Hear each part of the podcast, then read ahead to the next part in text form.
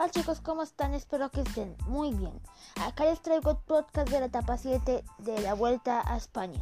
Y antes de comenzar, les quería decir que se suscriban a mi canal y que activen la campanita de notificaciones, ya que es totalmente gratuito y esto nos ayuda a crecer. Y también que den like a todos mis videos y que estés donde estaré subiendo contenido constantemente. Ahora sí, iniciemos con el análisis.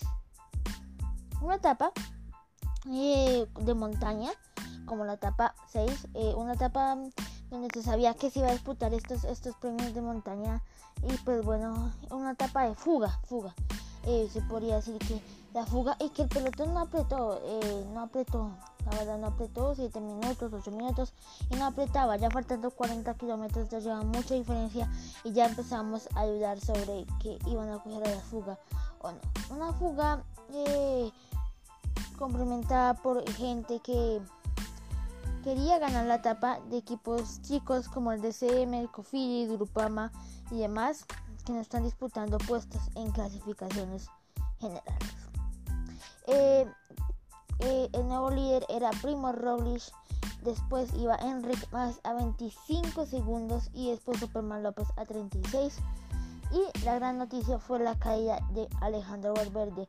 En un ataque de Carapaz él se fue detrás y bueno, eh, fue como un enredón, se fue de cara contra eh, las vallas y contra, o sea, se fue una caída muy lamentable, pero él es a sus 40 años, 40 años, tengamos en cuenta eso, 40 años se paró, se paró, siguió y dijo, no, yo tengo que seguir en esta etapa y voy a hacerlo hasta el final y, y no, pues la verdad, uno con esa caída eran eh, dos meses incapacitado prácticamente, pero él siguió, él, corrió unos cuantos kilómetros más, aunque no pudo continuar en la carrera, se ve el ejemplo de lo que tenía, de, lo que es en verdad como persona.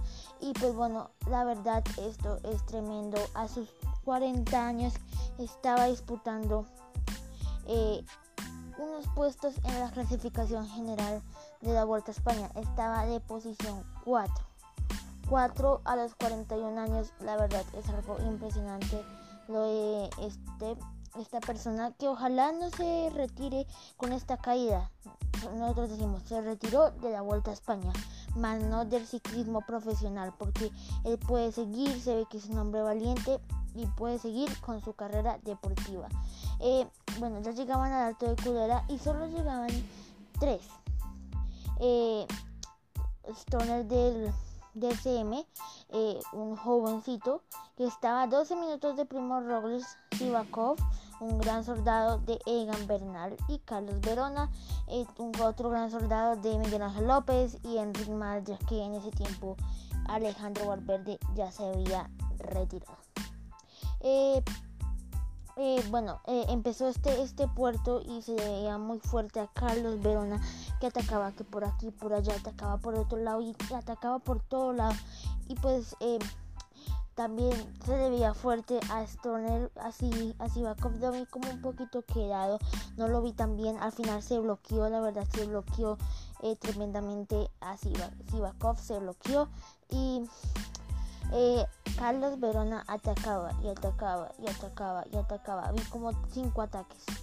Mientras tanto, el grupo de favoritos estaba con más de 30 personas. O sea, no habían cortado, no había quedado, no había quedado el grupo de favoritos. Y eh, ya Carlos Verona se bloqueó y atacó el jovencito del DCM, que es una promesa, atacó y dejó a Carlos Verona botado y bloqueado. Faltando un kilómetro, andó y andó los últimos 500 metros y Carlos Verona dejó a Sivakov y se le veía que quería seguir a Stoner que iba con un ritmo impresionante, se le veía a pocos metros, pero aquí a 20 y 25 segundos. En realidad al final no lo pudo cazar, pero hizo una buena etapa. El Movistar no ha logrado ni una victoria en grandes vueltas y quiere lograrlo. El DCM tampoco lo había logrado y lo logró. Sivakov quedó cortado, pero aún así quedó como líder de la montaña con 16 puntos y con 12 puntos Stoner y con 10 puntos Taramaya.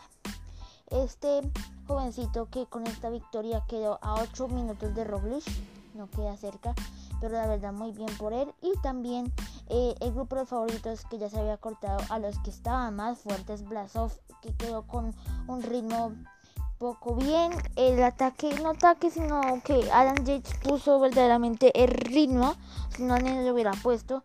Y Carapaz también se quedó, al final no hubo ataques en parte de los favoritos. Bueno chicos, hasta aquí el podcast del análisis de la Vuelta a España de la etapa 7. Espero que les haya gustado, hasta la próxima.